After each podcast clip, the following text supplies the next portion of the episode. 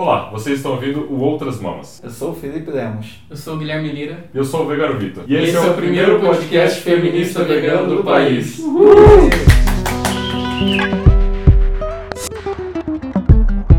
Vocês estão ouvindo aí, devem estar se perguntando o que está acontecendo. Até Outras Mamas foi dominado por homens. Não! A gente não ia deixar isso acontecer. Mas a gente sempre fala aqui da nossa luta, das nossas dores, das nossas vontades, do mundo que a gente quer construir e como o patriarcado e o machismo influenciam negativamente as nossas vidas. Mas também já falamos aqui que não somos as únicas a sofrer com isso, né? Pois é, o patriarcado é ruim para todo mundo, homens e mulheres, independente de idade, orientação sexual. Por isso, convidamos alguns homens para falar pra gente como que eles se veem nessa história toda. Mas aí vai ter gente que vai dizer que a gente tá copiando o episódio maravilhoso do Mamilos. Pois sim. E é verdade. Masculinidade e sentimentos, pra quem não ouviu. A gente já avisa que esse episódio foi inspiração sim, mas que não tem como ser igual. Primeiro porque todos os homens aqui são veganos e segundo cada homem, cada pessoa tem uma história pra contar. Então, Bora botar esses homens pra conversar. vamos. Felipe, Gui, Vitor, sejam bem-vindos à nossa casa e se apresentem, que o microfone agora tá com vocês. Cuida com carinho do nosso espaço! Então a gente vai falar um pouquinho aqui de cada um, quem que é, de onde veio, o que que faz e por que que é vegano. Começando pelo Guilherme. Quem é você? Eu sou o Guilherme Lira, sou casado com a Thaís, com a chata vegana. Está juntos há bastantes anos, 13 anos ou 14. Caraca. Tempo. Somos veganos há quase 3 anos e viramos veganos, nos tornamos veganos do dia pra noite, assim. Eu cheguei em casa, a Thaís tinha assistido Conspiracy, tinha se tocado toda e me deu a notícia falando, ó, me tornei vegana e o que, que você vai fazer com isso? Eu também assisti a Conspiracy no dia seguinte, me identifiquei bastante, concordei com tudo que tinha lá e dali pra frente eu comecei a estudar o veganismo e tamo aí. Eu sou o Vegano Vitor, eu sou namorado da Bárbara Miranda, que grava podcast com a chata vegana. Chatinha pros íntimos. Que ao contrário dos outros dois, eu lembro exatamente o dia que eu virei vegano. Foi dia 15 de agosto de 2016. Eu decidi que eu ia virar vegano. Naquele dia eu comi a minha última refeição com animais, que foi uma- um rodízio de sushi lá em Brasília. Não vou dar o nome, porque não é pra ir lá. Mas foi realmente a última vez que eu comi qualquer coisa de origem animal. Quer dizer, intencionalmente, né? Eu já comi outras vezes acidentalmente. O que é uma merda, mas Nossa, é acontece. terrível, né? É, dá uma desânimo. Mas é isso, sou vegano há dois anos e pouquinho. E sou ativista vegano há dois anos, mais ou menos. E vocês podem me acompanhar no Vegano Vitor, no canal no YouTube, no Instagram, Facebook e na vida real também. Quiser aparecer aí, tomar um chopp. É, sou o Felipe, sou companheiro da Ioná, arroba Ioná Recobel, vocês, o pessoal deve conhecer aí, o pessoal que segue o podcast, né? Ah, e nós viramos ve- vegetarianos primeiro, na verdade, é, a Ioná virou, né, e acabou sendo, sobrando pra mim acabar com o que tinha no freezer, né? Ah, isso durou uns dois meses, mais ou menos, faz uns dois anos, eu acho, um pouquinho mais, talvez. E aí no Réveillon de 2016 para 2017, se eu não me engano, foi a definição pra mim que, ó, a partir de amanhã nada de origem animal. Então, estamos aí no veganismo esse tempo aí e não tenho arrependimento nenhum, é muito melhor viver assim e é isso aí. Não tem arrependimento nenhum, é ótimo. Não tem arrependimento nenhum aqui, sem arrependimentos. É foda, porque eu fiquei muito tempo, sei lá, sabendo que era errado, eu já tinha o conhecimento, eu já tinha os argumentos, mas eu não tinha força de vontade. Hum. E as pessoas até me perguntavam, ah, mas você, sei lá, você não tá comendo carne? Eu falei, Então, na verdade, eu não devia comer nem esse queijo aqui, eu como porque eu sou hipócrita, porque se eu fosse seguir meus valores, eu... Você já tinha o conhecimento da, Uhum. do quão errado. É engraçado, eu não, não tinha tanto essa visão não. Eu gostava de animais, sempre gostei de animais e tudo, mas só que eu não tinha essa visão, não conseguia separar. Assim, pensar, tipo, nossa, eu tô comendo um pedaço de carne aqui, tipo, e é um animal, não. Uhum. Total, assim, tipo, frango, churrasco, essas coisas todas eu comia sem peso nenhum, assim, até um dia que bateu um estalo, que na verdade foi um estalo que veio com o Pazu, né, nosso cachorrinho, e na época ele foi comprado, mas ele foi o grande modificador de tudo, né? Conviver com um outro ser humaninho ali fez a gente ver que, tipo, nossa, ele é especial, ele tem suas vontades e tem, Uhum. sente suas, enfim, suas angústias, suas coisas, e aí a gente se tocou que, nossa, se ele sente, todos os outros também sentem, né? Então tá meio zoado continuar comendo os bichinhos, né? Uhum. Enfim, se eu não vou comer ele, por que, que eu vou comer os outros bichos, né? Aí começou meio que assim, então foi mais um estalo de conviver com outro bichinho mesmo. Uhum. Precisou isso. Eu e a Tata, a gente não tinha muitos amigos que eram veganos ou até vegetarianos, mas a gente flertou muito com a, com a ideia de ser vegetariano porque a gente tinha uma imagem que era uma vida mais saudável, que era até um hype da, da, da época, assim, né? Então, sei lá, logo quando a gente se conheceu, 20, 21 anos, a gente deu uma flertada achando interessante e, e às vezes a gente até se perguntava, ah, quando que a gente vai se tornar vegetarianos, mas sem saber assim de nada de uma ideologia, era mais para estar tá num hype ou para ter Uhum. uma sensação de ser mais saudável, alguma coisa assim. E a gente nunca nunca foi vegetariano. De repente, igual eu falei, a Tata assistiu. Ah, para dar uma contextualizada melhor, a Ta- a Tata já contou aqui no, no podcast, mas a Tata se acidentou no trabalho, teve que ficar dois meses em casa e nesses dois meses foi muito transformador para ela, vários, várias coisas na cabeça, vários documentários assistindo. Um deles foi o Conspiracy, que, que aí ela teve a grande sacada, a, a grande virada, assim, de, de perceber que estava errado a maneira como a gente se alimentava, se, se aproveitando de outras vidas, né? Pra gente foi de um, de um dia pro outro, assim.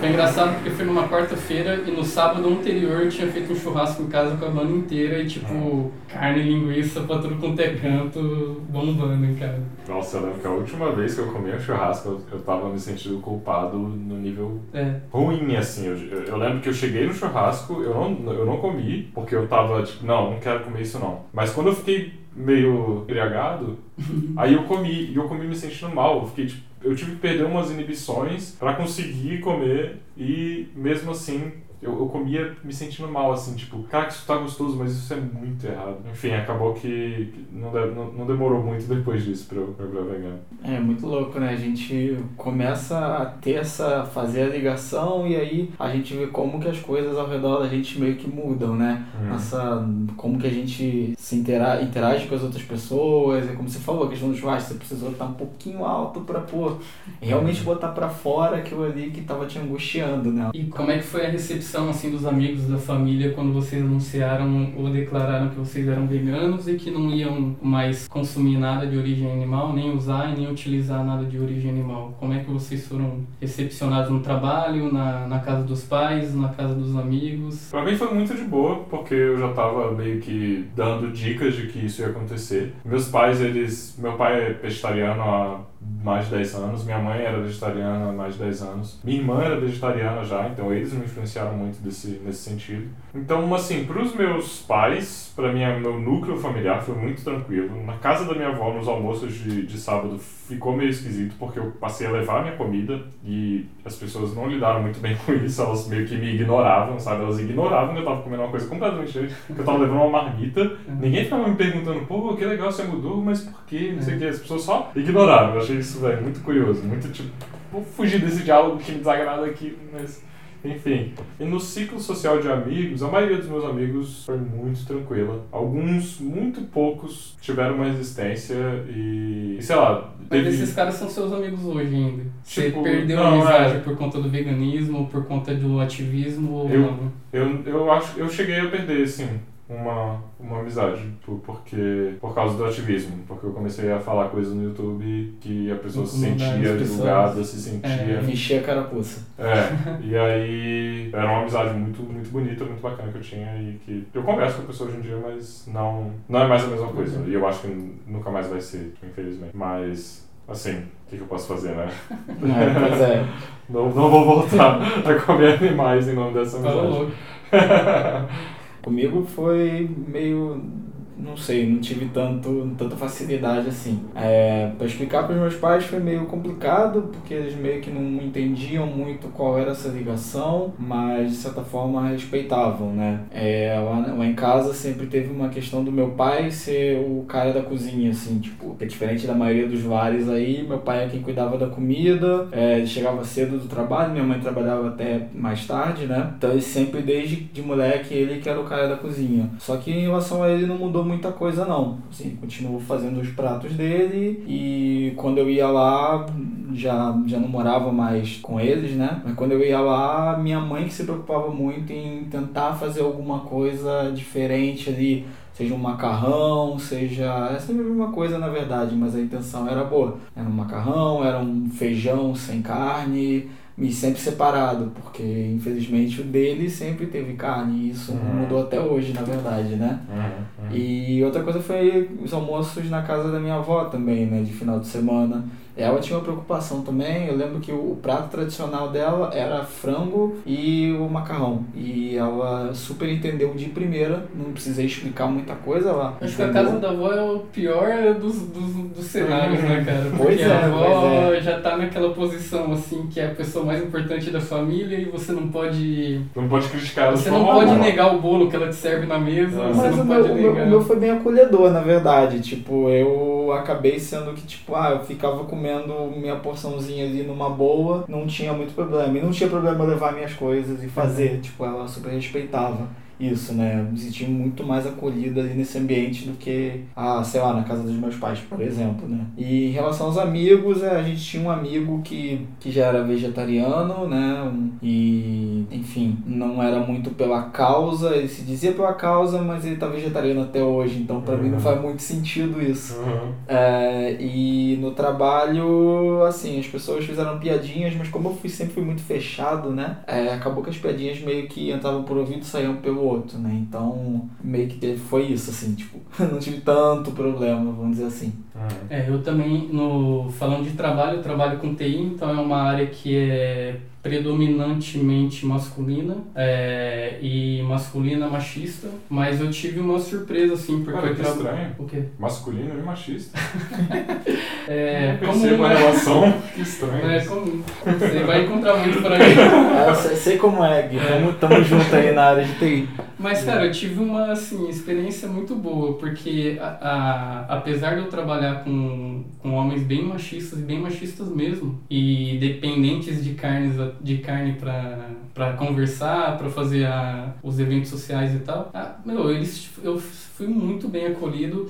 Eu, inicialmente, até por, por ter um pouquinho de desconfiança que, que ia ter muita brincadeira e tal, ah, eu não avisei que eu tinha me virado vegano durante uma semana. E eu, eu até deixo um recado assim que acho que o passo mais importante é quando você decidiu e, e se reconheceu como vegano, acho que o passo mais importante é comunicar para o mundo inteiro que você é vegano. Porque por mais que você passe eventualmente um perrengue ali, a galera já vai ficar sabendo e você não vai cair de surpresa numa situação terrível. É Ah, tipo verdade, aquilo que né? o pessoal fala de, nossa, veganos só. A primeira coisa que falam são que são veganos. Mas não é, É. isso, né? Não. Meio que. É meio que o pessoal fica sabendo, né? É, não é pra porque- ser chato, né? É porque senão você tá igual eu tava, vegano já uma semana e os caras do, do meu trabalho falando, ô, vamos na churrascaria hoje? Então assim, se eu tivesse falado já no começo da semana, acho que até por uma insensibilidade ou, ou por achar que era um modismo, alguma coisa assim, pode ser que eles até me chamassem, mas é, eu ainda acho que a melhor maneira é você pegar e já anunciar para o mundo inteiro que você é vegano e seguir o baile logo, assumir logo e, e arcar com, com as coisas. Mas eu, eu tive uma experiência, principalmente no trabalho, e para mim foi muito surpreendente, é que eu fui muito bem acolhido. É claro que rolou piadinha no começo, no primeiro mês a galera achou que era uma moda, que eu tava, que eu entrei num hype, que eu tava Uhum, ali, uhum. e a galera falou, não, beleza, vai, o ano que vem o Gui vai voltar a comer feijoada com a gente nas quarta-feiras e tal. E é legal, porque depois desses quase três anos aí, há dois meses atrás, eu fiz uma viagem com dois dos colegas de trabalho para fora do, do Brasil e foi muito bacana, porque a gente ficou 15 dias fora e o- a preocupação maior deles, assim, dos dois, era onde que a gente ia comer. Nós três ia comer, tinha que ter opção vegana. Vários lugares que a gente chegou que não tinha opção vegana, eles não, não comeram. Por mais que eu falasse, não, comam aí, depois eu me viro, eles, não, vamos aqui, vamos tal. Pô, que massa, que massa. Na família, é, eu tive uma aceitação muito tranquila ah, no sentido de ter um respeito, mas a minha família é muito fechada pro veganismo. No máximo, eles compartilham comigo uma receita vegana que alguém colocou na internet. Tenho tias que fazem receitas do pecado vegano quando eu vou pra Bauru, mas a minha família é muito carnista e eles entenderam bem o meu posicionamento, mas eles não conseguiram entender a motivação. Eles acham que é uma opção, é uma escolha, cada um tem a sua, o Guilherme tem a dele e nós temos a nossa. Mas eles não conseguiram entender o que que tá e talvez eu também não tenha conseguido mostrar pra eles ainda, mas eu pretendo. Ah, o que me motiva, ah, o que me motivou a ser vegano e o que me motiva diariamente a continuar vegano. Uhum. É, é isso. E em relação aos colegas, sei lá, colegas ah, para além do trabalho, os colegas da banda, eu tive uma puta aceitação. Uhum. Ah, Os caras são quase veganos.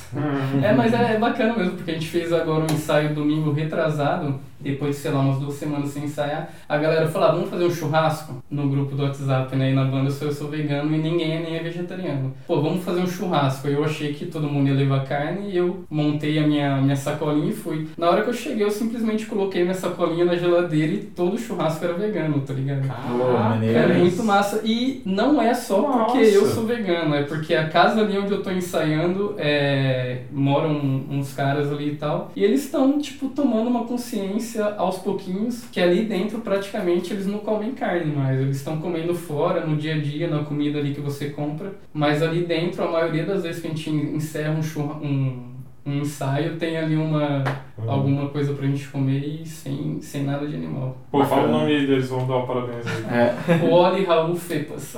Ô, Parabéns aí, olha, Raul, cara, vocês galera. são foda. Sobretudo o. Oli. Vocês estão ouvindo aí esse podcast? Oli ouve. Ele ouve? O Pô, Oli é que massa. da Tata.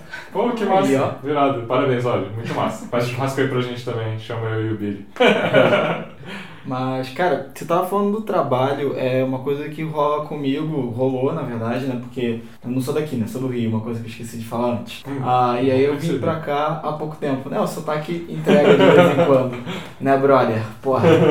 Mas é uma coisa que o pessoal do trabalho faz é uma piadinha, né? Os caras fazem, né? Uma piadinha do tipo, ô, então, vamos na churrascaria hoje. Aí eu não tá aqui não. Pô, ela não vai ficar é, sabendo. é, Sabe? Tipo, É. como se fosse uma coisa puxada pelas mulheres É. e tipo, não, cara, uma escolha minha, mas tipo, enfim, eu passo por isso, assim, né? Não sei se vocês passam também. Não, mas comigo aconteceu a mesma coisa, porque assim, a Tata, na terça, que ela, na terça ou na quarta que ela assistiu Conspiracy, no dia seguinte, ela começou a postar coisas no Instagram, ela ainda não tinha um Instagram da chata, ela, tinha, ela tem o Instagram da Thais Goldschorn. E não, não postando ativismo, não postando. Mas ela postando re- receita que ela fez, é, bolinho que ela fez, coisas assim. E um brother meu, que também é muito amigo da Thaís do Lucas, ele, ele virou um dia pra mim depois de uma semana, e foi aí que eu decidi assumir lá no, no trabalho que eu era vegano. O brother chegou pra mim e falou: Ô, a Thaís é vegana? Não, a Thaís virou vegana. E aí eu falei: Cara, agora é a hora de eu falar que eu também, porque se eu falar assim, ela virou, tipo, vai ficar. Aí eu falei sim, e nós viramos juntos, é, já estamos aí há 15 dias e tal, é, mas é, foi legal, porque o Lucas ficou muito curioso, assim, né, pra saber o que era. Mas é engraçado isso aí mesmo, Felipe, tipo, uma galera acha que, ah não, tá vendo, virou vegano porque a Thaís virou Ah, e ele não ah. tem pulso ali pra tocar coisa e falar, não, aqui você é e eu não sou e tal. É tipo, fraco e ah, É. não, vai com as outras, assim, É. tipo, Uhum. não, não é assim, né? É. Ah, e você também é de TI, né, cara? Você É. tá ligado que você chega assim pra trabalhar, é, é um- tem uma mulher pra 50 homens que tem, assim, né? Então é, é um pouquinho a, a mentalidade machista aí, pra patriarcal bem predominante mesmo. É, nesse sentido, no trabalho eu tive muita sorte, porque também não tive problema nenhum. Tem um amigo, inclusive, que era carnívoro, que ele gostava de dizer, não é, não é carnívoro, né? Claro. É, meus únicos amigos carnívoros são os gatos que eu conheço. É, tá. É, Mas ele era, tipo, muito de churrascaria, rodízio e sushi. E ele passou aí nos restaurantes veganos comigo, achando mó bom, sabe? E ele falava, não, Vitão, vamos lá, não sei o quê. Parabéns aí, parabéns aí pro Conrado, gente boa pra caralho, restaurante Parabéns, vegano Conrado. comigo. Valeu, Conrado. É, ele não vai ouvir esse podcast. mas, mas enfim, eu fiquei feliz pra caramba, sabe? Tipo, o cara mega. é, faz, fazia parte do, do- da identidade dele essa ligação com a carne, né? E ele abdicava disso e passou a gostar e passou a comer menos carne por causa disso também. Então, até as pessoas que eu menos imaginava dentro do trabalho, pelo menos, iam, é, elas foram muito massa e muito gente boa. É, e muito acolhedoras também, igual você falou, né? É, mas é massa isso mesmo, né? Eu tenho um brother lá no trabalho que é o Bruno. Ele trabalha com a gente tem um ano e quase todos os dias desse um ano ele comeu comigo num restaurante vegano. E ele adora o restaurante assim. Que massa. Parabéns, Bruno, é foda, cara. É, eu só não tem, eu só não vejo muito ele virando vegano, mas é, é massa isso, cara. Tipo, o que eu fico feliz, Vitor, é que feliz assim, é, o que eu consigo perceber de diferente nas experiências que eu tive trabalhando nessa área é que, meu, tipo, é, a galera é machista mesmo, é dominado por homens, mas tem um ou outro ali que tá, tipo, um pouquinho mais aberto e tá. Não dá pra desistir de nenhum, tá ligado? A galera. De repente a gente tá falando, ah, o maluco é assim, o maluco é fechado, o cara é carnista, o cara é machista, acha que veganismo é modinha ou é coisa de, sei lá, de fraco e tal, e os caras estão comendo aí um ano no restaurante estão achando o bicho, tá ligado? A- Animal. não não estão achando animal, né, na verdade, né?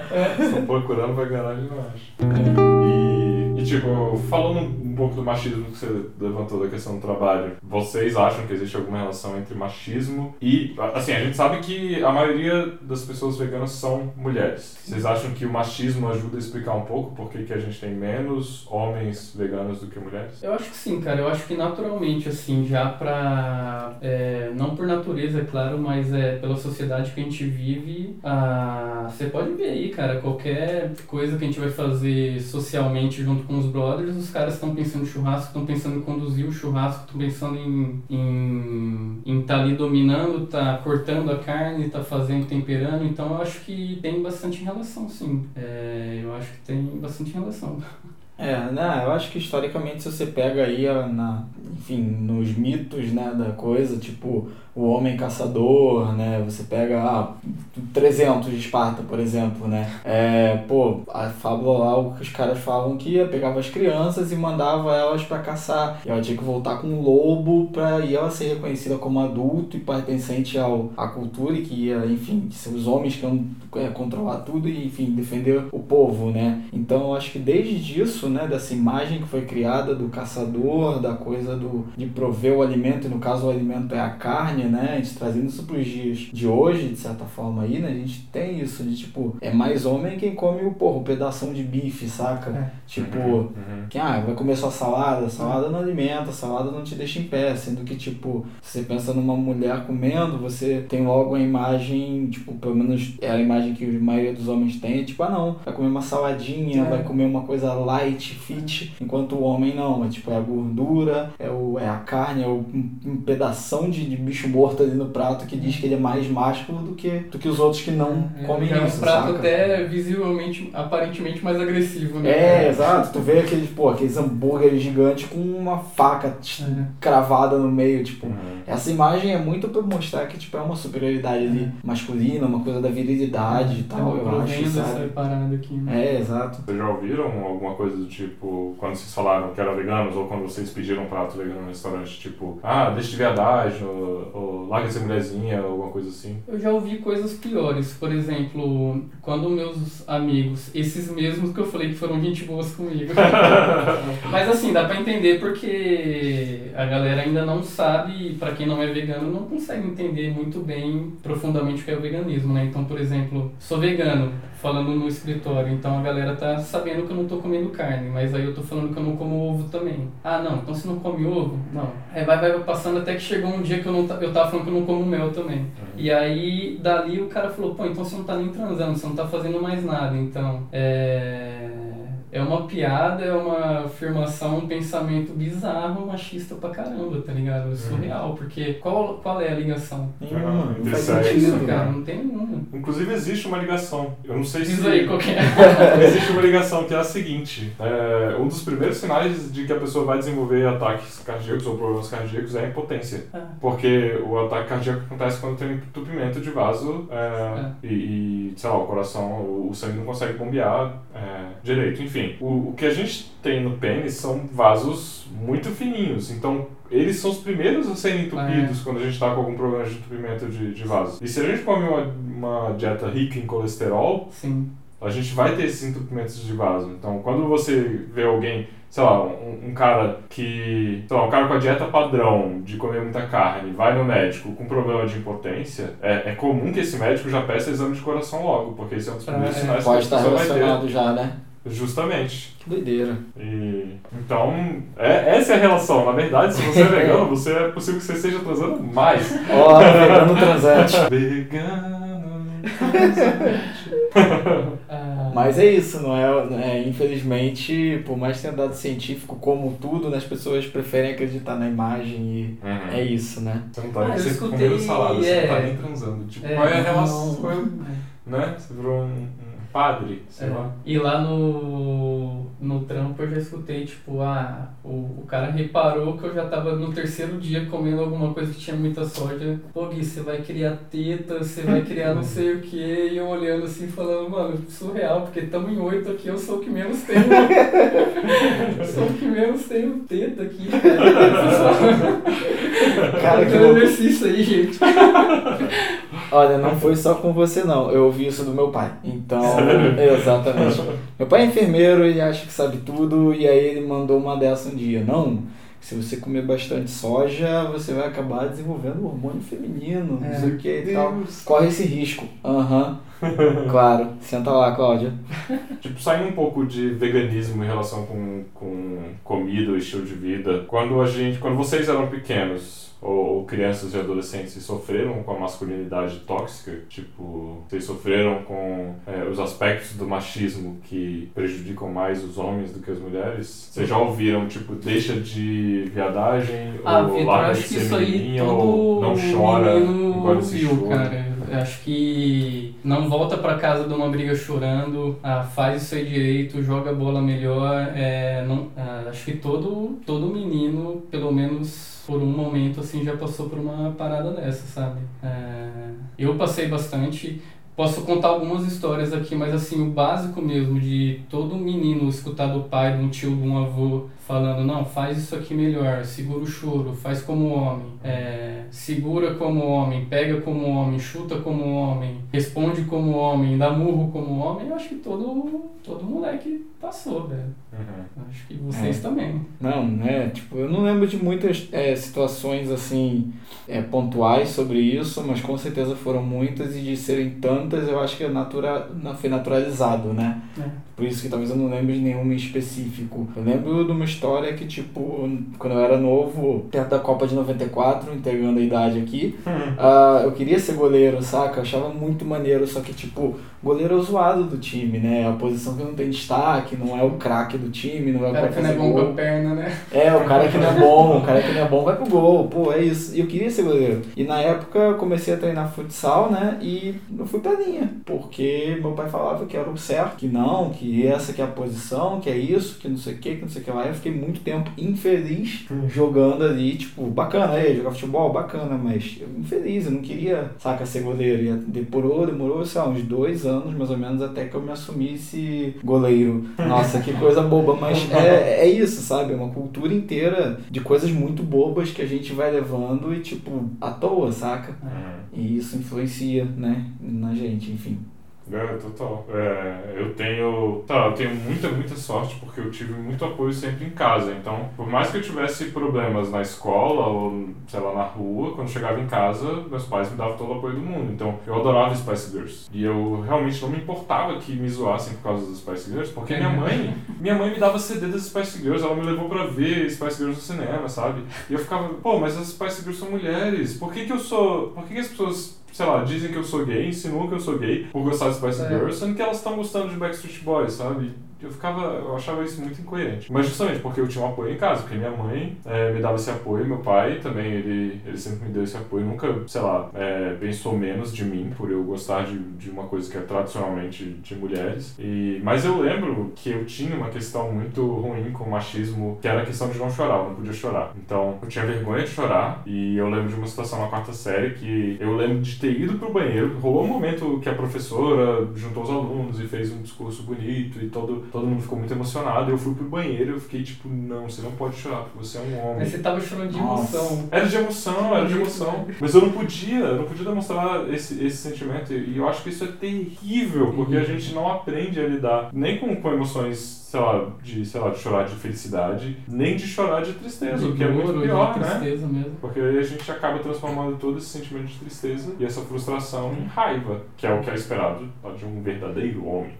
Ah, é, é louco, né? A gente parece que a gente é, é criado pra ser é, sozinho e autossuficiente, né? Não sozinho de tipo viver sozinho, mas ser autossuficiente. Se você tá triste, você não pode estar triste, você tem que estar feliz. Se você tá muito feliz, você não pode ficar demonstrando, porque aí você vai estar sendo meio fraco, tipo, É. você não pode estar muito feliz, porque nada vai te deixar alegre, né? A própria palavra alegre foi deturpada por uma coisa ruim, saca? Tipo, Aham. Nossa, que bizarro, cara. e não faz sentido, né? Só que é isso, a gente como homem carregava esse peso de tipo, ter que ser o homem, tem que ser daquele jeito sério. É, é um. Poxa, eu gosto muito de Chaves, né? E eles dizem que o homem tem que ser o quê? Feio, forte e formal. é isso. É exatamente isso. Então, assim, se a gente cresce ouvindo isso e aprendendo isso até nos programas de humor que são mais bobos, né? Como esse agora que eu falei, não tem como ser diferente, assim, sabe? Tipo, crescer muito diferente disso. É, Né? até porque os nossos maiores exemplos de homens, pelo menos que eu lembro da minha época, era, sei lá, é, Arnold Schwarzenegger, era Isso, Sylvester cara. Stallone, Rambo. sabe? É. É. Então, Bruce Willis. E que tipos de homens são esses? Até o Harrison Ford, né? Inclusive o Harrison Ford, ele tem umas cenas no- nos filmes, tanto no Star Wars, quanto no Indiana Jones, quanto no Blade Runner, que são os filmes mais, acho que, icônicos dele, que são de um abuso de... de não é abuso sexual, é tipo assédio. É. De um assédio absurdo que ele faz com mulheres de um jeito completamente, sei lá, inexpressivo, sabe? De homem fodão, homem machão, É. não sei o quê. Eu compartilho o Netflix com meu pai e às vezes eu pego logo lá e tipo sugestões que você gostaria de assistir, né? Pô, né? Muita coisa que aparece ali pra mim que eu saco, eu falo, mano, isso aqui é meu pai que tá vendo, porque meu pai é desses aí, velho. É filme de ação, de tiro, de. bizarro, velho. Pois é, isso Ah, acaba sendo a nossa é. referência de, de, de o que é ser um verdadeiro homem, né? É, e é louco que assim, a gente cresce com essa cultura do, como você falou, né? Das cenas do, do Han Solo, né? Que ele fala, tipo, tem, tem várias cenas que ele tá com a Leia, né? E ele fala, tipo, não, eu sei o que você quer, coisas do tipo, né? Uhum. E ele tá colocando palavras na boca dela. É. E a gente cresce com essa cultura do, ah, eu sei o que você quer, eu sei o que você quer como Uhum. mulher. Tipo, não é uma coisa, tipo, será que você quer? Será que você não quer? A gente nem questiona. Então a gente parte disso e aí a gente vai para aquele pensamento do tipo, ah, ela sofreu um abuso porque quis. É. Na nossa cabeça de homem é isso, saca? Sendo que não, né? E tipo, isso explica muita coisa, né? A gente ouvir isso em filmes e achar que é legítimo, a gente traz isso ao paralelo que a gente vê dos, dos caras falando isso aí, né? Tipo, não, foi abusada porque quis. Aconteceu alguma coisa que tava usando esse shortinho aí, é porque quer, né?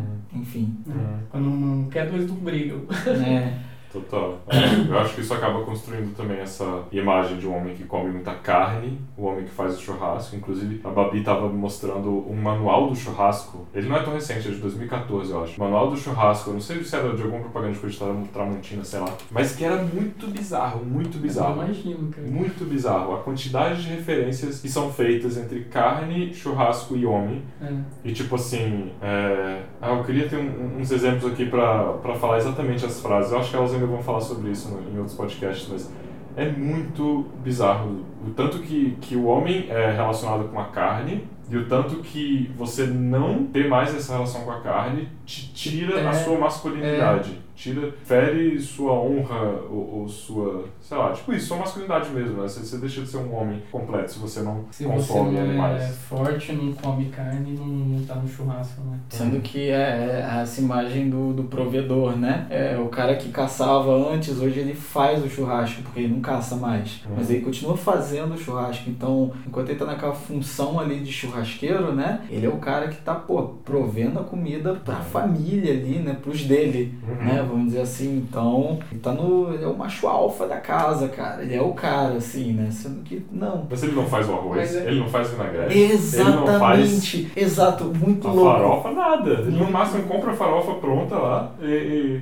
e- são as mulheres que fazem, né? É, tipo, é sempre a, a mãe, a avó, a tia, sei lá. É sempre quem faz essa, esses é, que, acompanhamentos, né, da O coisa. vinagrete, a maionas, É, o cara, é. a farofinha. Enquanto o cara tá lá fazendo o quê? O churrasco, virando carne pra lá e pra cá. Uhum. Se achando foda. Você achando fodão, você achando o cara. E inclusive é uma coisa que eu. Eu ainda não falei no meu canal, mas tenho muita vontade de falar sobre isso, que é o que, que é menos masculino do que covardia. Tipo, sei lá, a gente tenta. Eu sempre, eu sempre tento voltar no conceito básico de o que, que é masculinidade, o que, que é másculo, o que, que é um homem, né? O que, que é inerentemente masculino. E a maioria das coisas que a gente tem como masculino são só construções sociais, mas tem algumas coisas que eu acho que por exemplo, coragem é um conceito positivo que é relacionado com o masculino. E o que é menos masculino do que covardia? E, e para mim, comer a carne de um animal que mataram há 500 quilômetros da sua casa, É uma das maiores empacotaram. covardias, né, cara? É uma das maiores covardias que você pode cometer. Total. Porque a maioria dos homens, por mais que se diga, ah, não, sou super macho, não teria metade da coragem que é necessária Ah, pra você duvido, pegar uma faca e duvido, enfiar na duvido, garganta de um porco, sacou? Duvido. Então, então eu fico, o que, que realmente tem de másculo em você ficar virando uma, uma carninha que você comprou no mercado, né? É, construção social. Uhum. exatamente. Construção social. E, e é engraçado que eu parei, a- eu, eu passei a achar muito mais másculo, sei lá, um cara que é fiel aos próprios valores. Um cara que está disposto a sacrificar um pouco do seu, sei lá, do seu status num, num grupo de homens pra ser fiel aos seus próprios valores, pra proteger uma causa, sabe? Pra, É, Pra defender o que defender. você acha correto, né? Uhum, uhum. É, eu já. ah, É uma, é, é uma merda isso, eu já ouvi muito é, essas. Tipo, as pessoas reduzirem isso. Ah, não, mas é porque você tem peninha, né? Tipo, cara, eu, tenho pena. Tenho pena pra caralho desses animais. Já viram a vida de merda que eles vivem? Pra você sentir um gosto, você comer um, um presunto no café da manhã? Sabe? Tipo, sim, eu tenho pena. As pessoas falam, ah, é mimimi. Tipo, claro que é mimimi. É triste. Eu, eu choro quando eu assisto É, lógico. tipo, sei lá, a forma como trata esses animais, sabe? E a gente não deveria ter vergonha de dizer isso, de dizer que, pô, sim, eu choro, eu choro, eu acho triste pra caralho, sabe? Quando a gente foi ver Dominion lá, tipo, tipo véi, foi foda. Saiu todo tá mundo desidratado. Total. Todo chorar. É. É verdade, é isso. É, e só uma outra, um outro ponto também, a gente falou bastante da questão da carne e da ligação do, da- do machismo e a consumo da carne, tudo isso, enfim. É, tem gente até que justifica atos de violência porque comia carne, né? Só Uhum. que, enfim, isso faz até sentido, mas não dessa forma tão rasa, né? É, do outro lado também tem uns caras que, pô, os caras são veganos, mas veganismo também não, não isenta ninguém, né? Uhum. Então tem uns caras que são veganos, só que muito bacana, só que não cozinham em casa. E às vezes as esposas nem são, saca? Tipo, vegetarianas, nem querem ser, nem tem essa, essa ligação, só que os caras não cozinham e simplesmente Tá terceirizam. Uhum. Totalmente, assim, eu não sei, assim, de vocês a experiência aqui, mas, tipo, pra mim, se a pessoa quer ser vegana, independente do, do sexo, homem ou mulher, pô, tem que minimamente se dispor a aprender a cozinhar Uhum. alguma parada, sabe? Uhum. Tem que não depender ali, principalmente em casa, se você mora com mais alguém que não seja vegano, tem que se, se propor a cozinhar o rango. É, e o Exatamente. pior é que, na verdade, eu acho que o que é pior ainda, e que acontece talvez com muito mais frequência, é a mulher se tornar vegana e ela continuar cozinhando carne porque o marido, O marido. o namorado querem. Né? Sim, porque eles não querem Ah, mudar e aí, enfim, né, ela tem que mudar e Uhum. Seguir isso, enfim, né? E ela fica nesse dilema entre seguir o que é esperado da sociedade, entre, sei lá, quebrar um- uma relação, sei lá, confortável ou estável que tem com, com o companheiro pra abdicar dos próprios valores. Minha mãe, ela passou um tempo cozinhando ainda ah, carne, mesmo depois dela virar vegetariana, por nossa causa, por causa dos filhos dela, sabe? Hoje em dia ela não tá comprando nem mais ovo, assim, lá pra casa, porque ela virou vegana mesmo. E, e ela falou, não, eu fico triste quando eu compro qualquer coisa de origem animal, então não vou mais comprar. E agora, quando tem ovo lá em casa, eu sei que é meu pai que comprou. Uma outra coisa que eu acho que a gente cresce, cresce ouvindo, né, é o mito do homem ser o, o paladino, né, o cara que é o defensor. Tem, por exemplo, eu gosto de Karate Kid também do filme e a música é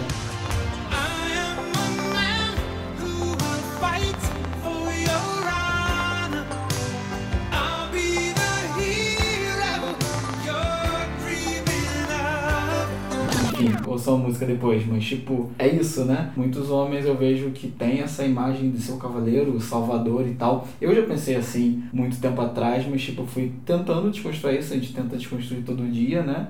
Mas eu acho que isso foi uma das coisas que mudou muito, de tipo, achar, de não me enxergar mais como um cara que eu tenho que salvar e tem que fazer as coisas e tem que estar ali fazendo. Não, tipo, dar o espaço. Se a pessoa não pediu ajuda, se a mulher não pediu ajuda, né? Uhum. não preciso me meter pra fazer algo, sabe? Isso é uma coisa que eu vejo muito no dia a dia, assim, que, enfim, que eu aprendi e mudou muito meu relacionamento, sabe? Com mulheres, enfim. Mas tipo de você pegar e fazer alguma coisa para sua companheira, pressupondo que ela não conseguisse Uhum. fazer e aí falar assim, ah não, é carregar aquilo ali daqui para ali. É, não aí, só, não, não, só, não, só questão, faça. não só a questão de, da, da Ioná, da minha companheira, não, de, de qualquer mulher. Por exemplo, é, o Vitor ainda não mencionou em nenhum momento até agora a Anonymous for the Voices, que eu tô achando engraçado até. Mas quando a gente tem as ações dos cubos, né, e tipo, você vê todo mundo se empenhando pra fazer fazer alguma coisa, carregar alguma coisa e fazer algo, ou segurar o laptop, eu já não me vejo mais no tipo, cara, eu preciso ir ali porque tem uma mulher segurando aquilo ali. Não, tipo, sem contar que assim, na verdade o que mais acontece é que tem uns caras que, enfim, não querem ficar ali segurando o negócio, né? Mas isso é papo pra outra hora. Mas a questão é, eu não vejo mais tanto isso, tipo, não, ela é uma mulher, então tem que pass- dar, Uhum, tipo, uhum. dar uma colher de chá e ir lá e não, vou me dispor a fazer isso porque eu sou homem e eu aguento mais, sabe? Não, tipo, meio que todo mundo é igual. Se a pessoa não pediu pra sair ou pra. não pediu pra eu tomar uma ação em relação a alguma coisa, eu não preciso tomar, né? Isso aí eu, eu aprendi. Isso aí eu aprendi, mas não foi desconstruindo, não. Foi com a Thaís me falando, não, não preciso. E aí eu ia ali tentar fazer alguma coisa, ela, não, Vi, não preciso. Uhum. Por que, que você tá. Por que, que você tá aqui? Tá querendo me ajudar, não tô precisando da sua ajuda É, agora. Também ouvi muito Se eu isso. precisar, eu vou, eu vou te pedir. Mas ah, ainda hoje, às vezes eu me pego assim, tentando resolver alguma coisa pra Thaís e, tipo, ela nem sequer tá precisando de alguma coisa.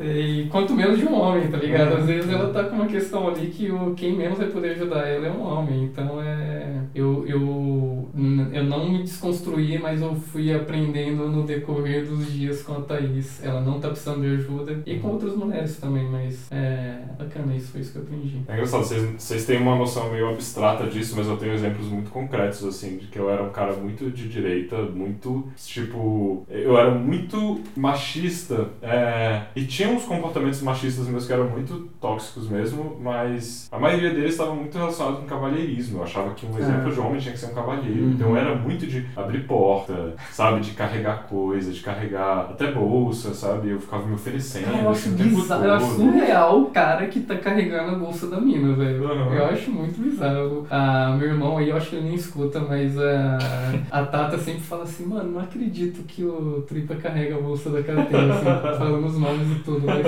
é bizarro porque, assim, visualmente já é estranho. Tipo, o cara tá com a bolsinha aqui embaixo do braço, não tem nem muito jeito pra carregar a parada. Uhum. E a mina que saiu com a bolsa, mano. Tipo, a bolsa é dela, tá tudo Deve tá pesado, dela. né? Uhum. Mas eu acho que é mais pra, tipo, não, deixa que eu resolvo tudo aqui e você só vai. Eu, essas coisas eu faço.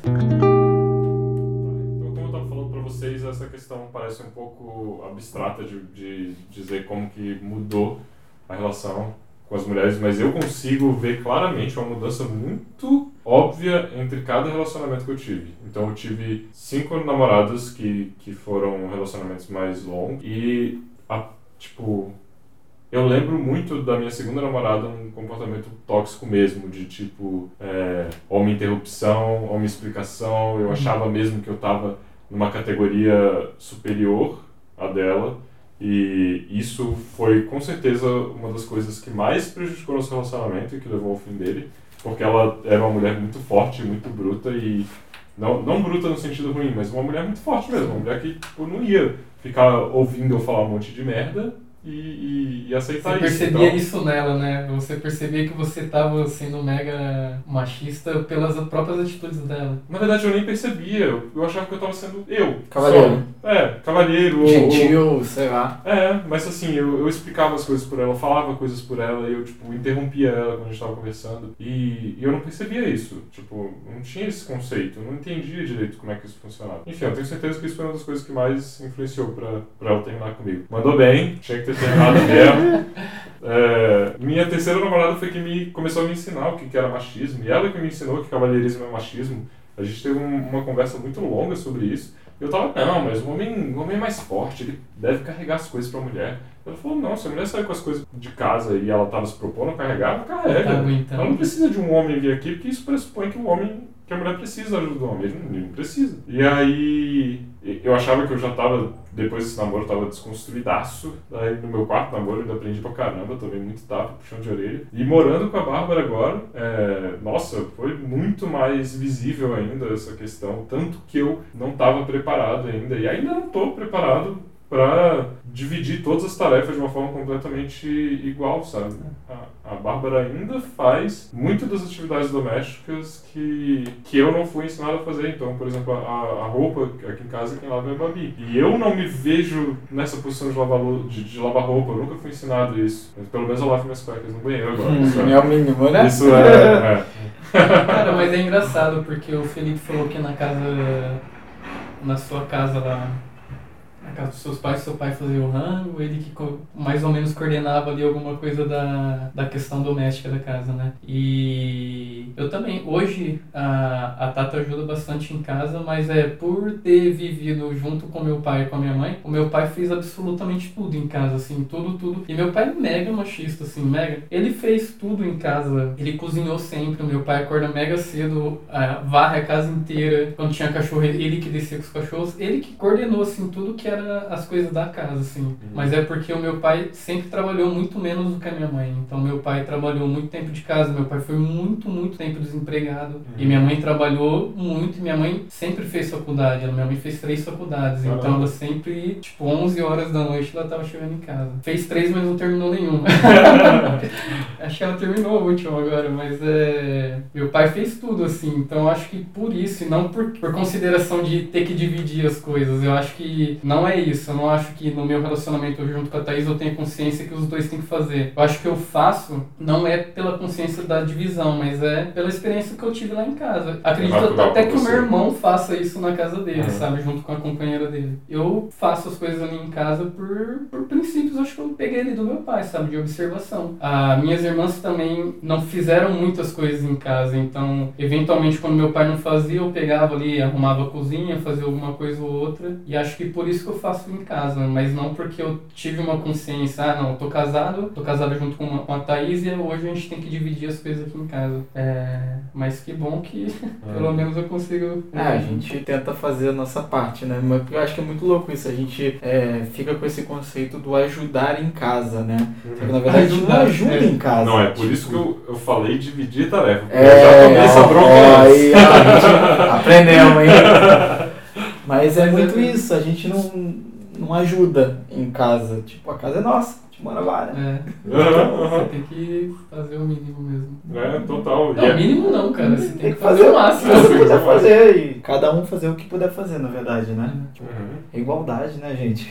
É, pelo amor de Deus, já deu, né? De, de mulher cozinhar lavar louça e, e o homem. come- Tinha uma piada que era, eu achava hilária na época, que era é, como que o homem ajuda em casa? Ele levanta o pé pra mulher passar o aspirador. Nossa. pisa. Aí você melhorou, hein, Vitor? É, é, eu tô Você dizendo, melhorou, hein? eu sou, eu sou um, um caso a ser estudado, assim, que era pra eu estar voltando no Bolsonaro aí hoje. É surreal, mano. Eu também aqui. brilha. Pois é. A família brilha. É, não, mas eu acho que é, meus pais se conheceram na faculdade de artes, então eu já tinha um monte de outras coisas desconstruídas já. Então é, não tinha como ser diferente, assim. Eu tive uma fase meio direitinha na minha vida. Foi Meio... só fase rebelde. É, talvez, mas assim, eu, eu era muito certo das minhas ideias, sabe? Tipo, drogas nem morto, tá, maconheiro, tá tudo errado, sabe? Tem tudo ir pra cadeia e, eu, sabe, eu não poderia ser mais diferente hoje. É, Eu não consumo maconha, eu quero deixar claro aqui, mas é, jamais prender maconheiros vai resolver qualquer problema no Brasil. Fiz uma com ele em paz, Vitor. Mas, pelo amor de Deus. Não, isso aí eu aprendi. Só lembrei agora do. Libera aí, Brasil! Vamos ajudar aí, Brasil!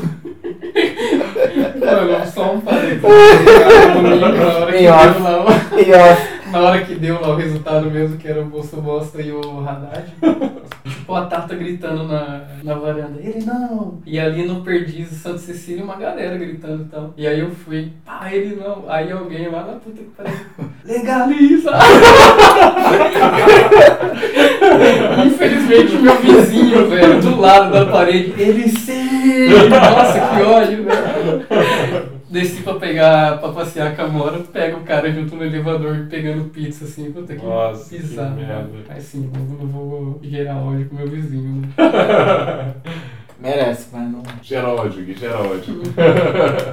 Cara, eu toparia numa boa, mas pra mim, eu sou um mega louco de ter medo de alguém enfiar um veneno pra Mora por lá da Ah. porta. Cara, Tipo, verdade. Se, se a porta lacrasse, eu ia lá e falo, batia na porta dele e falava, ele não.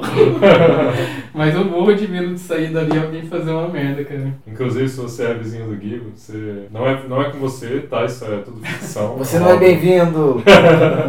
Cara, o que eu acho que nós como homens devemos aprender com as mulheres, e aí é. Vou usar de novo a Thaís como exemplo, é que eu reparei assim que em cinco anos a Thaís conseguiu auxílio, amparo e empatia com muitas mulheres que ela nem conhece, através de grupo de WhatsApp, grupo de Facebook, reuniões não sei aonde, evento aqui, evento lá, evento de mulheres para falarem de assuntos de mulheres, onde elas nem imaginam o que acontece, mas elas provavelmente se abrem, conta das, das questões e tal. Fala mal de você.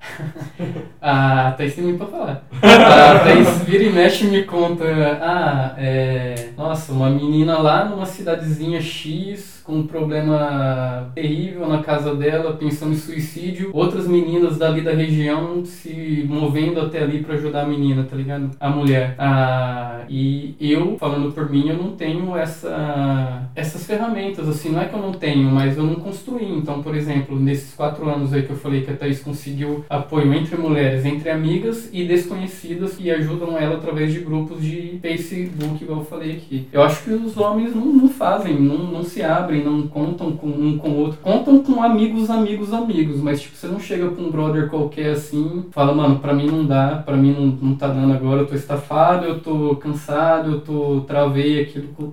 Desculpa, eu não consigo resolver isso, sabe? Então eu acho que eu gostaria de colocar na minha vida coisas que, a, que as mulheres têm colocado cada vez mais, assim, de entre elas se ajudarem, sabe? Porque até vi uma mina falando que ah, um cara falou, ah, o cara falou, era uma, era uma entrevista mesmo, a mina tava sendo entrevistada e alguns caras entrevistando ela, a mulher sendo entrevistada, uns caras, e, e aí a mina, a mulher se defendendo, tal, tal, tal, e os caras falaram, ah, mas e os nossos problemas? Aí a mulher falou assim, não, seus problemas, vocês pegam vocês entre homens, se juntam e resolvam. Igual a gente pegou aqui, nos unimos de tempos pra cá, com o passar do tempo, então as mulheres estão se unindo. Então acho que o que, que a gente pode aprender junto com elas é isso, é de olhar entre os homens e, e perder essa coisa de ter vergonha de chorar na frente do, do amigo, achar que abraçar é, é mais do que um abraço, tá ligado? Um abraço é um abraço, mano. Você encostou o corpo e abraçou, fechou a mão lá atrás já era, não é mais do que isso. Não é que nem aquela situação do que o cara, tipo, ó, aperta a mão, opa, aquele abraço.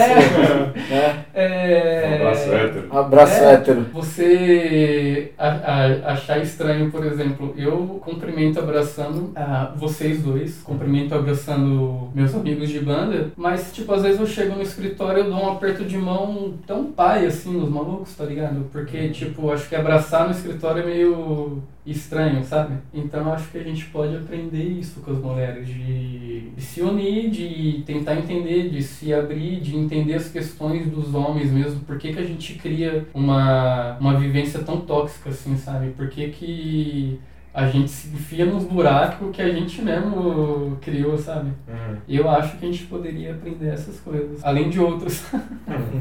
É, pô, difícil falar, depois você falou quase tudo aí, né, cara?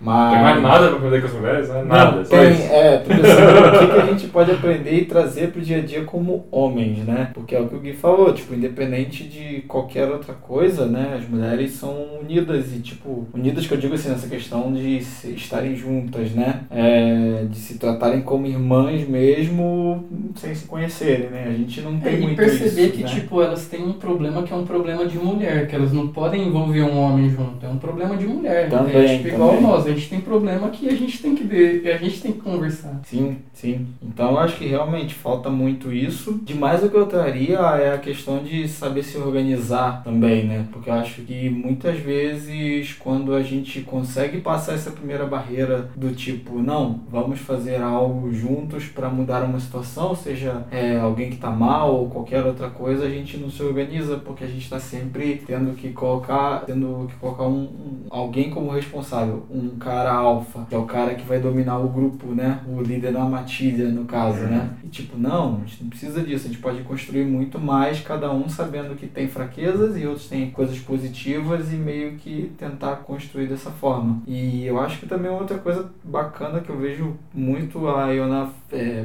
mostrando assim, tipo, os grupos de mulheres, etc, etc, é o olhar crítico, né? Porque pra nós como homens, muitas vezes eu acho que a gente vê, tipo, por exemplo, eleição. Ah, uma mulher vai falar falar, ah, não, eu vou votar em fulana porque ela é mulher. Só que a gente interpreta, ouve como assim, ah não, mas só porque ela é mulher. Só que não é isso. A questão não é ela ser mulher, não é ela ser do sexo feminino, né? A questão é que, poxa, tem uma ligação, ela tá entendendo todo um passado que essa mulher provavelmente tem, sabe? Então, ser mulher nesse caso tem toda uma história que outras mulheres conseguem entender isso, saca? Só que pra homens não. A gente vê a casca do homem, tipo, Uhum. meu, ah, é outro cara. É outro cara. Mas não é, tipo, não tem um histórico aí, é vazio. É um cara, é uma casca, saca? Nossa, é Tipo, gente vazio, velho. É vazio, a gente não consegue, a gente não enxerga um outro cara como tem uma história de por É. trás, é uma pessoa Eu me que identifico com alguma coisa que essa pessoa passou. É, que- ou eu sei de todos os privilégios que ela É. tem pra estar ali e, tipo, não, é só um cara e, tipo, a gente encara como ele no presente. A gente não pensa nesse, todo esse background aí que tem, que, tipo, a gente, como homens, a gente caga. As mulheres conseguem enxergar isso em outras mulheres, assim, de uma maneira, mesmo sem conhecer, né? Uhum. Tem um histórico comum, vamos dizer assim, que elas partem já pra, pra poder depositar tanta confiança em outra mulher. Tipo, coisas que a gente não faz com outro homem. Um cara não faz com outro cara, né? Hum. É, eu acho que o que dá pra resumir bem o que vocês falaram, pra não ficar chovendo molhado, é que a gente tem que aprender com as mulheres a cooperação. Porque a gente, nós como homens, somos ensinados a competir. A gente está sempre em ambientes competitivos, né? Você tem é que ser melhor, chegar você com tem um que ser mais brother e vai forte. falar que não é mais, é menos, tá ligado? Tipo, é o que você falou, competição é mais, é mais, é mais. É, você tá fazendo isso, tem que fazer mais do que você. Uhum. Agora, como é que eu vou chegar pra você e falar que eu tô menos, tá ligado? Como é que eu vou ter essa coragem de chegar e reconhecer fragilidade, Uhum. reconhecer incapacidade, reconhecer essas coisas que acho que as mulheres reconhecem numa boa e numa boa mesmo, cara. Tipo, é isso, cara. Não tem como mascarar isso. E os homens mascaram. O Fefe falou, tipo, agora há pouco. Você tá feliz, tanto feliz você não pode mostrar tão felicidade. Tem que ser até aqui. E a tristeza também não pode ser muito, muito fundo do poço. Ela tem que ser uma coisa que não te, com, não te coloque numa ju- num, num olhar de, de julgamento de um outro homem, tá ligado? Ah, sim. outro homem É, não te você não mostra quem você realmente é, porque você vai ser subjugado, na verdade, É. por outro cara, né? Que vai tomar teu lugar, vamos dizer assim. É. É, Total, acho que até por isso eu sempre me senti mais confortável perto de mulheres. Minhas melhores amigas sempre foram mulheres. Desde a sexta, sétima série, eu sou, minhas melhores amigas são todas mulheres. Então acho que é justamente por isso, né? Acho que os homens estão muito nesse meio competitivo é, e, e, tipo, você tem que ser melhor que o outro, você tem que ganhar mais, você tem É. que ser melhor no futebol, sabe? E, e eu tenho meio que preguiça, eu sempre tive É. muita preguiça disso, sabe? Eu não- cara, eu não quero ser melhor, eu quero jogar jogo de cooperação, eu quero É. jogar jogo de luta, sacou? Eu quero jogar Tartaruga Ninja, que você vai junto com seu brother, sacou? É. Quebrando, É. matando geral, mas assim. E cara, ó, é, é muito provável que pra maioria dos amigos que você chegar e falar assim, mano, tô mal. Aí o cara não vai chegar e vai falar assim, não, então beleza, chora aqui. Ele vai falar, não, vamos tomar uma breja e zerou. Ou e vai falar, tipo, tá nada, ah, bobagem, É. coisas do tipo, né? para de viadagem. Achando que tá te... velho. É, para de viadagem, é, então... Aí é foda isso, porque a gente falou isso e eu- no, no outro podcast que a gente gravou. A gente Já estamos no episódio 2, né, No velho? episódio dois, né? Mas eu acho legal repetir, porque a sociedade tem uma hierarquia onde o homem tá no topo, depois vem homossexuais e depois vem mulheres. Então, tipo assim, você é, você parou de comer carne, você virou um viadinho, ou você virou uma mulherzinha, né? Então, tipo, você vai descendo nessa escala. Então, você, você é um homem que gosta de Spice Girls, você é uma mulherzinha, ou você é um viadinho, você sempre, assim, você, você sempre é, sei lá, atacado, entre aspas, com ou homofobia ou machismo, né? Sempre pressupondo que mulheres são menos importantes ou menos relevantes, que homossexuais são menos importantes ou menos relevantes também. E eu acho que, para resumir a questão do que a gente tem que aprender com as mulheres, eu acho que o que a gente tem que aprender com as mulheres, a gente viu muito bem no ato Ele Não, que rolou. Sim, sim, sim, cara. É Que se aquilo não é um exemplo, um exemplo maior histórico, cara. É. do que deve ser uma, uma união, eu não sei o que, que é, sabe? Porque tava muito lindo de ver Foi aquilo, lindo, sabe? cara, foi lindo. E, e realmente ver mulheres liderando, ver mulheres no microfone, mulheres segurando os cartazes e. E não é só lindo na rua, não. É lindo, tipo, ver que é capaz de fazer um bagulho desse tamanho, tá ligado? De se conversarem, de se organizarem. E o resultado era que tava na rua. É, e de chamar a atenção do mundo inteiro, né? É. Uhum, total, total. Então ali eu tava me sentindo assim, não, que eu sou um coadjuvante. Eu tô aqui pra, pra apoiar, mas essa luta não é minha. Sabe? E eu acho que é isso que a gente tem que aprender com elas, é a cooperação. Tipo, não é a, a disputa, não é a competitividade, não é ver quem quem mata mais, quem, sei lá, quem é mais macho, quem tem mais armas, sabe? Pra mim é, é, é muito pelo contrário, sabe? É ver quem, é- quem consegue se desfazer, tipo, arrancar essa máscara e ser autêntico, sabe? E ser e sentir seus próprios sentimentos, sabe? Tá? Então, de parabéns às mulheres aí. Obrigado. Vocês são foda. Inclusive, a gente só veio fazer um episódiozinho, esse podcast aqui. Não volta mais. Não volta. esse, esse podcast é das mulheres. E, e lembrando, até sugeri um quadro aí, um frases que valem tapa na cara, é um clichê, mas é verdade que a gente não é feminista, o homem não é feminista, a gente tá ali, faz a nossa parte, né? Só lembrar pra não ter nenhum dador Abel aí da vida, né? Não, a gente, mais feminista que eu. a gente apoia o feminismo. A gente não é Exato. feminista. É, Cortou? Eu tenho uma coisa pra colocar aqui na, na roda, tipo, de vergonha É. total. Há, sei lá, cinco anos atrás, né? Quando eu e a Tata a gente se separou, ficou alguns, algum tempo cada um na sua, né? E foi bem no momento que a Tata tava percebendo, assim, o movimento feminista, tava se identificando e tal. E aí ela, a, ela falou também, mas foi muito de, da minha vontade, assim, entrei num grupo de homens feministas. Tipo, durou dois meses. Eu falei, Deus me livre, cara, tô fazendo tudo errado. Tô errado aqui. Tô errado demais. Eu acho que esse grupo nem existe mais. Não deveria existir, pelo menos. Ai. Mas é engraçado. Eu não posso colocar isso no podcast? Não pode, Pode, eu achei pode. que tava. História boa. Mas que é, é muito engraçado, porque tipo, hoje eu viro o Patata assim e falo, "Ô, lembra quando. Eu falo, nossa, cara. não posso nem lembrar disso, porque é surreal. Aquelas Assim. memórias que você fica vermelho, só de lembrar. É. Mas eu acho legal falar da relação com os pais também, né?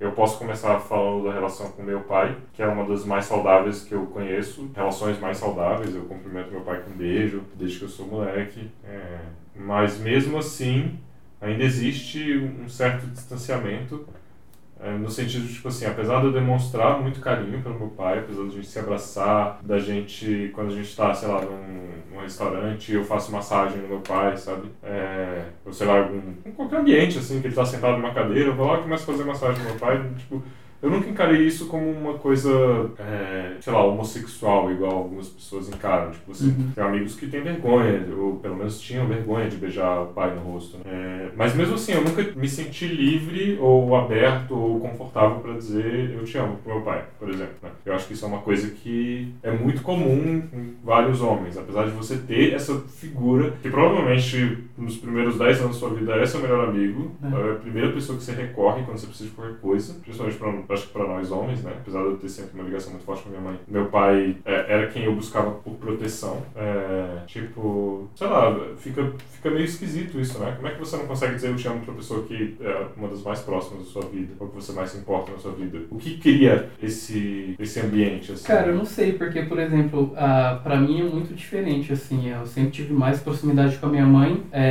porque meu pai é muito, é, muito machista mesmo, muito chucrão no interior e eu não imagino fazendo massagem no meu pai, embora eu gostaria de fazer mesmo, não acho que é estranho isso, acho muito bacana. Mas é falta de abertura total. A relação que eu tive com meu pai e que eu tenho até hoje, já fiquei tempo sem falar com meu pai, obrigado mesmo. In- Inimigos.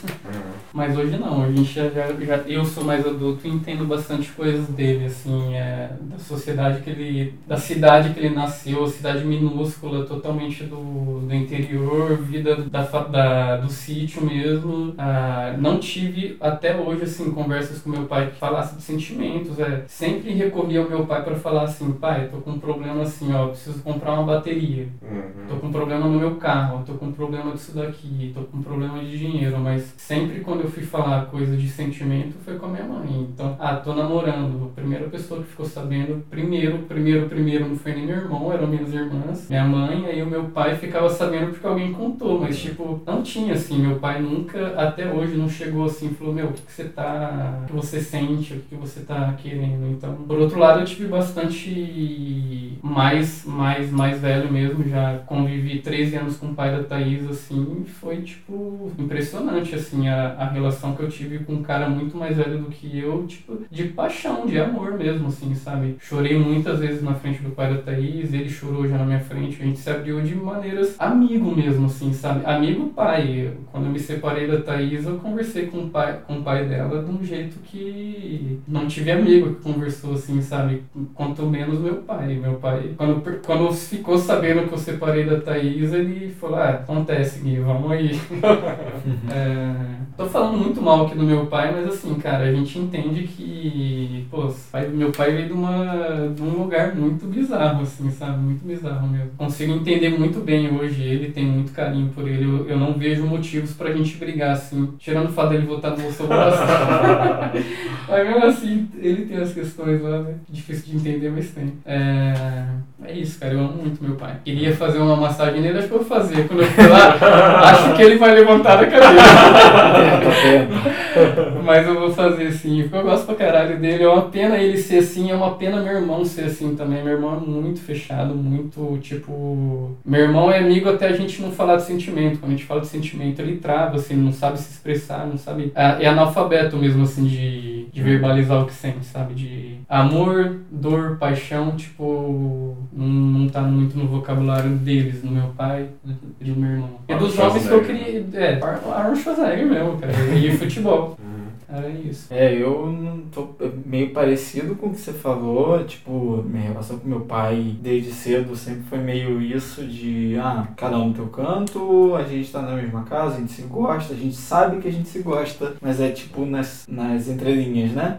Não é, é, é, é um se gostar velado. Tipo, É um se gostar que não vai brigar, né? Era assim, era assim até as eleições desse ano, né? Mas entrei para as estatísticas. É, mas assim, é, sempre foi uma coisa de tipo, ah, sempre gostei do meu pai, mas é tipo a figura do pai, uma figura meio no pedestal ali, uma coisa meio, meio, sei lá, tipo, uma admiração, mas e um amor de fraterno, sim, fraterno não, né? Paterno, é fraterno mesmo? Amor, sei lá, tem amor filial, sei lá. É amor filial, vamos botar aí assim, então. Mas é tipo isso, é tipo um amor por, por, por- que começa por uma questão não só afetiva, mas uma questão cultural ali, de tipo, ah, teu pai, sabe? Tá no sangue. Tá no sangue, é Você teu briga com sangue, é, tipo. E eu sou filho único também, né? Então isso acarreta muita coisa do tipo, só tem eu, é, então você já sabe desde que você é pequeno que é você que vai cuidar sempre, não vai ter mais ninguém pra dividir essa barra. Então, assim, você, você tem essa, toda essa questão com, com, com o pai, né? Só que eu não sei, eu pra mim eu, eu tenho que assim, a gente vai crescendo e amadurecendo e a gente vai entendendo que os laços familiares, na verdade, pelo menos na minha opinião, na minha visão hoje, né, são laços que assim, existe o afeto, mas assim, quando realmente deve existir o afeto, sabe? Não dá pra gente forçar, não é forçar, mas é tipo, não dá pra gente criar algo aqui, porque é um conceito, uma, cria- uma, uma construção social, né, também, Uhum. e você achar que tá vivendo aquilo quando você não vive realmente aquilo. Então, assim, se é pra ter afeto, vamos ter afeto de verdade. Não vamos ficar achando que, ah, é porque é meu pai. E, tipo, eu vou ter que amar essa figura, sabe? Então, assim, tô falando isso tudo porque essa semana eu tive uma discussão forte com ele. Foi muito duro, mas duro quanto eu acho que eu deveria ser, porque se não fosse tão duro, eu não estaria sendo eu mesmo, sabe? Tipo, e defendendo os ideais que eu acredito, né? E óbvio que isso tem a ver com as eleições e o Bolsonaro, mas enfim. É, então eu acho que assim, não é que eu não ame ele, mas eu não consigo passar por cima de coisas que estão acontecendo comigo. Uhum. Enfim, enfim, em prol desse, desse amor aí que vem, tipo, primeiro construído socialmente e depois sentido. Só que o sentido não é falado, então assim, é muito complicada essa relação. E É. tipo, talvez seja, sei lá, 90% das pessoas nunca tenham parado pra pensar nisso, né? E tipo, ah, dia dos pais, é, ah, o, as datas que tem que estar com a família. E ah, não, o pai é o exemplo, só que não necessariamente. Uhum. Eu vejo que eu tive muito mais exemplo do, da minha avó e da minha, da minha mãe do que do meu pai, assim. Não que ele seja uma pessoa ruim, saca? Mas, tipo, É, mas não é quando você para é pra que- pensar friamente, é, não tem esse, essa- esse pedestal aí que as pessoas colocam os pais, né? Uhum. Tipo, sendo filho, né? Filho, ah, não tenho esse pedestal com meu pai. As pessoas dizem que ah, o filho vai seguir os passos do pai, né? Uhum. Não, pra mim isso não, não é regra não, não faz sentido. E, enfim, é meio isso. Minha relação com meu pai é meio essa hoje em dia, assim, de tipo, entender tudo que ele passou, entender que ele tem vários privilégios, ele foi mimado de certa forma e que muitas vezes a gente é, fez, meio que tratou ele como filho, saca? Tipo, Uhum. dando o que ele queria, muito o que ele queria e ficou uma relação meio complicada, bem velado tudo, né? Tipo, a gente, eu acho que, que é tipo, fica tudo no achismo, não é nada às claras, né? Tudo meio que na tangente ali. Nas eu acho que é desse jeito, nas entrelinhas e é um contrato que funciona dessa forma, só que isso não é legal, gente. Então é meio que isso. Hum. É, eu acho muito curioso isso também, né? de- de- da maioria das pessoas não ter essa abertura com os pais. E eu acho que isso também é muito construído para os próprios pais na relação com os filhos, né? Então, é, essa coisa de não demonstrar muito sentimento, de não, não saber lidar muito com esses sentimentos, já que você aprende tanto a não demonstrar que você acaba, quando você sente eles, você não sabe o que é, né?